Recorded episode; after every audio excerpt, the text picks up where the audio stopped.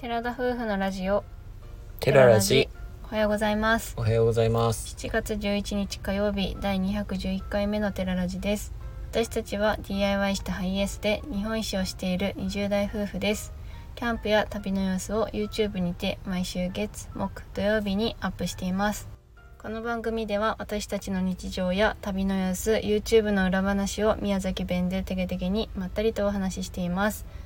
本日も近況についてお話ししたいんですけれどもうん最近ねよく YouTube でもあのゴールデンカムイとかなんかそういうアニメの話とかもちょいちょい出させてもらってるんですけど、はいそうゴールデンカムイを見始めたきっかけが道東旅をしている時に網走監獄に行くと、うんうんなった時になんか網走監獄はゴールデンカムイ出てきてたぞっていうふうに思っててうん見なければと思って思い切って見始めたんですよ。まあ知ってはいたけど見てなくて見始めたら面白くてハマったんだけどそう意外とそのやっぱり北海道を回っている観光地うんが出てくるから、めっちゃ出てきてるよねそうゴールデンカムイを見た上で、うんその聖地巡礼までしなくていいんだけど、うん行くとなんかよりああそこだみたいなのがあって、うんうんより面白いなっていうのもあるしうんあとはアイヌ文化の考え方とかその生活の様子もなんかアニメに取り込まれてるからうん勉強になるし、うんあ結構なんか勉強にもなって面白いと一石二鳥なアニメだなというふうに思ってます確かに大人向けなシーンも結構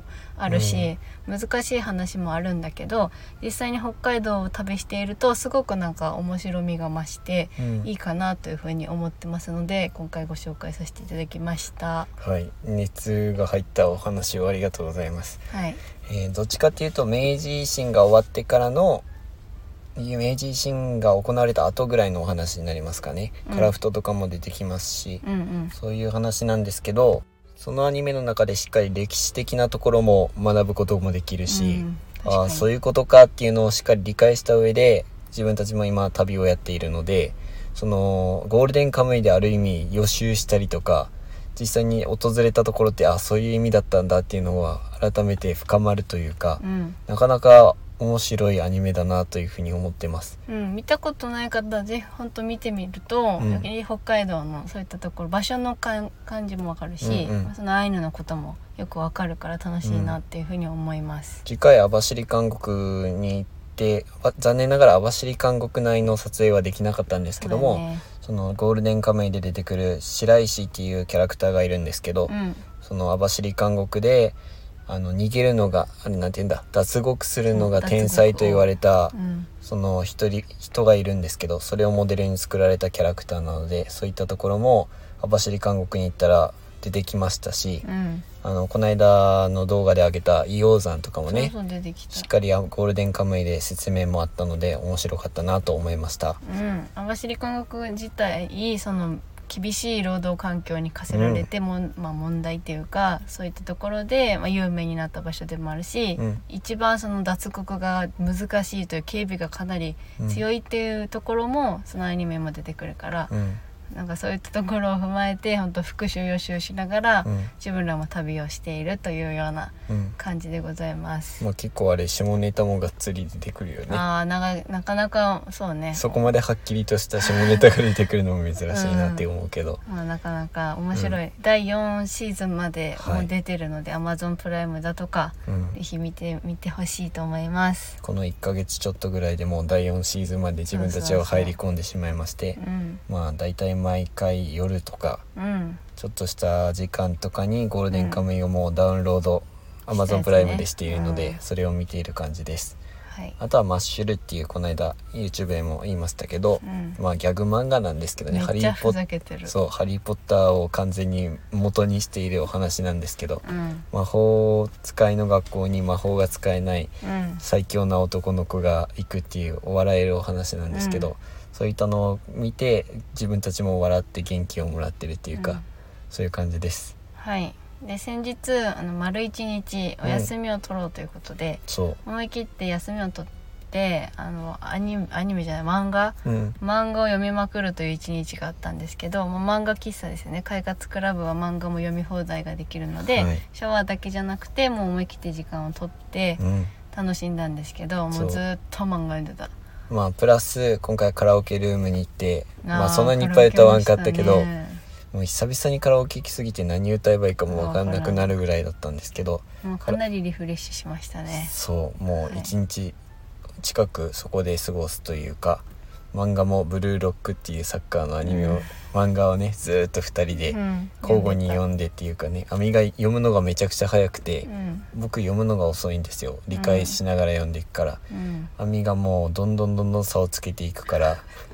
競ってるわけじゃないっちゃけどそうそうそう俺が網の読み終わったやつをのやつを借りて読んでるけどそれを読んでる間に網2冊ぐらい先をまた行くっていうぐらいで、うん、私の読み方は完全に理解をしないでさらっと読んでなんか概要を理解するっていうような読み方をする派だから、うんまあ、ガンガン読むっていうような感じかなまあ、全然そこは読み方が違うよね俺うん本読むのめっちゃ遅いし、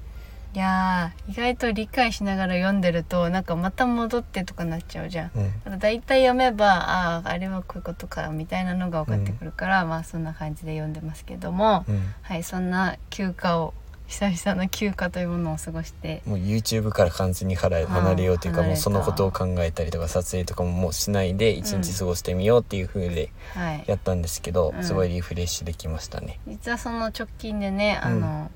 旭川の街中の方に夜行ってみあてあそはい、あのインスタの方でね教えてくださったんですけど、うんあの塩ホルモンが旭川名物として有名みたいで、う、うん美味しいお店を教えていただいたので行ってきましたあれ炭屋でいいのかな炭っていう字にひらがなのいややだねでそれはもう完全に街中だったのでう、ん夜車を止めてからそこまで2人で歩いて行ったんですけど、うん8時半から行ったねその前にしかもあんまり食べ過ぎないようにというこそとでうそうそうそう野菜とちょっとしたものも2人で食食べべてた上でお腹はあんまり空かせない状態うんでそこに行きましたうんで2人で3000ちょっとぐらいちょだっっとぐらいけ安かったんよねそもそも、うん、そこのお一品店一が品がねうん塩ホルモンはめちゃくちゃ美味しかったですしそれ以外のタンとかねあタンすごかったねぶ豚タン豚タンだったんですけど、うんめっちゃ分厚くてうんうん美味しすぎましたね豚下がりも食べたよね豚下がりも食べたなんかちょうど YouTube のコメントで「下がりも有名ですよ」みたいなコメントが頂いただいてたんですけど、うん豚下がりっていうのも食べてそれも美味しかったし、うんでそもそも塩ホルモンって何って思うかもしれんじゃけどその塩だれとかじゃなくて塩コショウがめっちゃ振りかけられてるうんホルモンで、もうタレもほんとないし全く必要なかったねそうで本当に美味しかっためっちゃ美味しかった、うんホルモンどちらかというとまあ苦手ではないけど好きでもないみたいなジャンルだったんだけど、うんそこのホルモンは臭みも全くないし、うんすっごく美味しかったでめちゃくちゃ美味しくて、もう美味し僕かはったもうホルモンもお肉系が全て大好きなのでホルモンは特に好きやろそうやってよ大好きだったからもうそこの塩ホルモンはもういくらでも食べたいってぐらいうんめちゃくちゃ美味しかったですよかったね、まあ2人でね大体僕が食べて美味しいと思ってる時に亜美がちょっと苦手って言うと自分もああ美味しくないんだってちょっとテンション下がっちゃうんだけど今回は2人で美味しく食べられたのでよかったなうん、美味と思しいかまっした。たですはい、うん炭屋とかまあそういった一日を過ごしたわけなんですけどで久しぶりの夜の街に出たわけなんですが、ああそうあのもうそわそわしちゃってねそうさっきリフレッシュしたとかって言ったんだけど、まあ、うん自分ら旅をしていることもあるし、自然に出てることでかなりリフレッシュは常にしていて、まあ、うん旅をしているというところでただ疲れがちょっと出るっていう感じだったわけなんですよ。うんでそのもうずっと自然の中にいたのにやっぱあの街中に出た時のあの、ひ人の流れとかあのキラキラしてる感じ でこうざわめいてる感じを見るとなんかそうねすごい居心地の悪さを感じてしまって、まあ、うん久しぶりだったのはかなりあるんだけど、うんなんかちょっとやっぱ無理だ無理かもしれんって思ってしまったあんな夜の街に行くうんのは、完全に街中だったからそのよまあお酒で酔ってる方たちも結構多かったしそうそうテンションが高い方たちそもういっぱいいたから自分たちはもちろんシラフなわけだしそうだねそういう中に久々に行ったから余計にね、なんか疲れあのせメンタル的にちょっと疲れた部分はあったそうそうそうだからそこに長居したいとは思わなかったけど2人で本当に美味しく食べてう、ん満腹感になってその後のもうどっか行きたいとかじゃなくてもう速攻帰ろうみたいな 感覚でしたね。え久しぶりに夜のその街に出た後のうん出た後に2人でこう歩いて帰ったじゃん、うんあれも何気なく久しぶりな感じがして、まあ、2人で飲みに行くってことはそんななかったチもうケめッったになかったけどやなねんかすごい楽しいいい時間を過ごすことができましたまあないものねだりなのかもしれないけどたまには違うことするのもありだなとは思いましたね。まあ本当自由にねそういうこともできるっていう環境にいることはすごく幸せなことだなと感じつつ、うんまあ、自然に慣れた自分たちもなんかそれはそれで新鮮だし、うんなんかその街に違和感を覚えるっていうのもすごく新鮮な気もしたし、うんなんかいろいろとやっぱ旅を通して成長できているなというふうにも思います。すごいなんかちょっとうまくまとめたような感じでは言ってますけど、まあ自分たちはやりたくて旅はもちろんやってるのでそれは当然リフレッシュではあるけど、まあ、基本的に撮影ありきだったり YouTube のことを考えてる部分もあるから違うことを思い切ってやるのも今回ありだなとはすごく感じられましたかうね。ん、メリハリってやっぱ大事なんだなっていうのを実際にやってみて実感できたかな、その大事っていうのはなんとなく分かってたんだけど、うんやっぱそういうわけにもいかないじゃんうんだから思い切ってもう割り切って時間を取るっていうことも大事かなというふうに思いました、はい、最後に昨日上げた YouTube についてなんですけども一旦銅像旅を、まあ、お休みして今見頃のい富良野のラベンダーの方を上げたいと思ってそちらを選びましたで自分的にはなんか動画をつくいつも作ってるのは基本自分なんですけど基本っていうかもう僕なんですけど そうで編す集するのは、はいなんか動画によってやっぱ作ってて楽しい動画とうんなんかあー疲れたって思っちゃう動画と、うんなんかもうその辺はもちろん見てる側も気づくとは思いますけど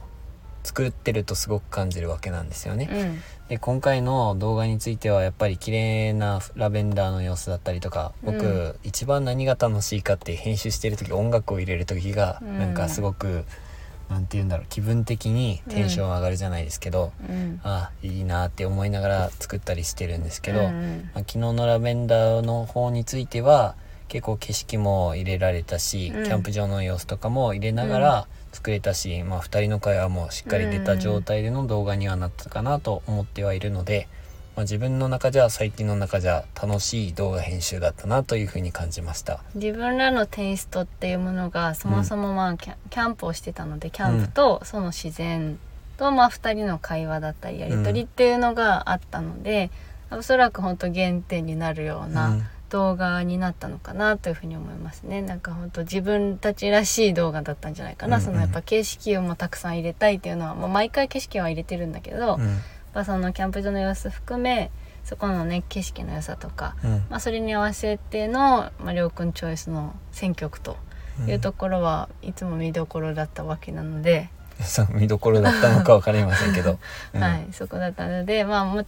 りょうくんがね楽しく楽しかったっていう時と今回疲れたっていう時本当分かれてて、まあ、うん楽しかった、多分楽しいと思うよって私はもう最初に言ってたんだけど、うんまあそれで実際にね楽しく作れたっていうのはいいことだと思うし、うん皆さんにもその気持ちが伝わってるといいなというふうに思ったあの投稿時間はもうん遅れてしまったんだけど、はいまあ、すごく丁寧に作り上げてくれた動画なのでうん是非最後まで見てほしいですし。うん楽しんでいただければ嬉しいです。まあ、それにもう YouTube の方にはコメントいただいてる方も何人かいらっしゃって、まあ、その中で「癒しです」とかうん言ってくださったりとか、映像がすごく良かったから自分も行きたいと思いましたとかうん、うんうんそういうコメントをいただけるとやっぱ作っててすごく嬉しいし、そあうだやね。いいのが作れてよかったなとか思ったりするし、頑張ってよかったなと思えるので、まあ、皆さんのコメントが自分たちのもちろん何回も言いますけどやる気につながってるのは本当に本当にそうです。うん、なんかそのやっぱ旅してる人がすごく増えてきてうん年齢層もね私たちのような若い人もたくさんいるし、うんあの私たちよりも大先輩の方も、うんやっぱ車中泊旅をされてる方で YouTube をされてる方っうんていうのは本当にたくさんありふれすぎてて。そうやねその中からもちろん見つけてもらうのも大変だし見つけてああこの子たちいいなって思ってもらえるのにも時間かかると思うんだけど、うん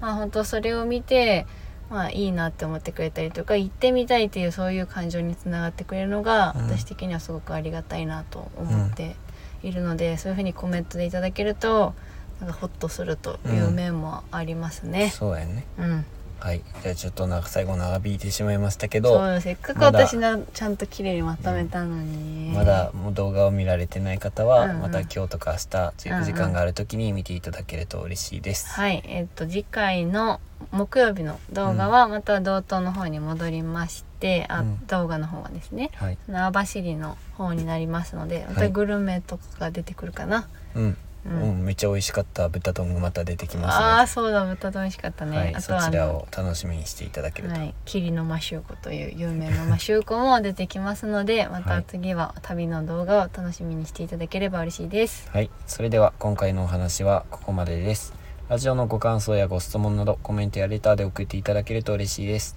インスタグラム、YouTube にご興味のある方はぜひ概要欄からチェックお願いします。本日も最後までお聴きいただきありがとうございました。ありがとうございましたそれでは皆さん、いってらっしゃい。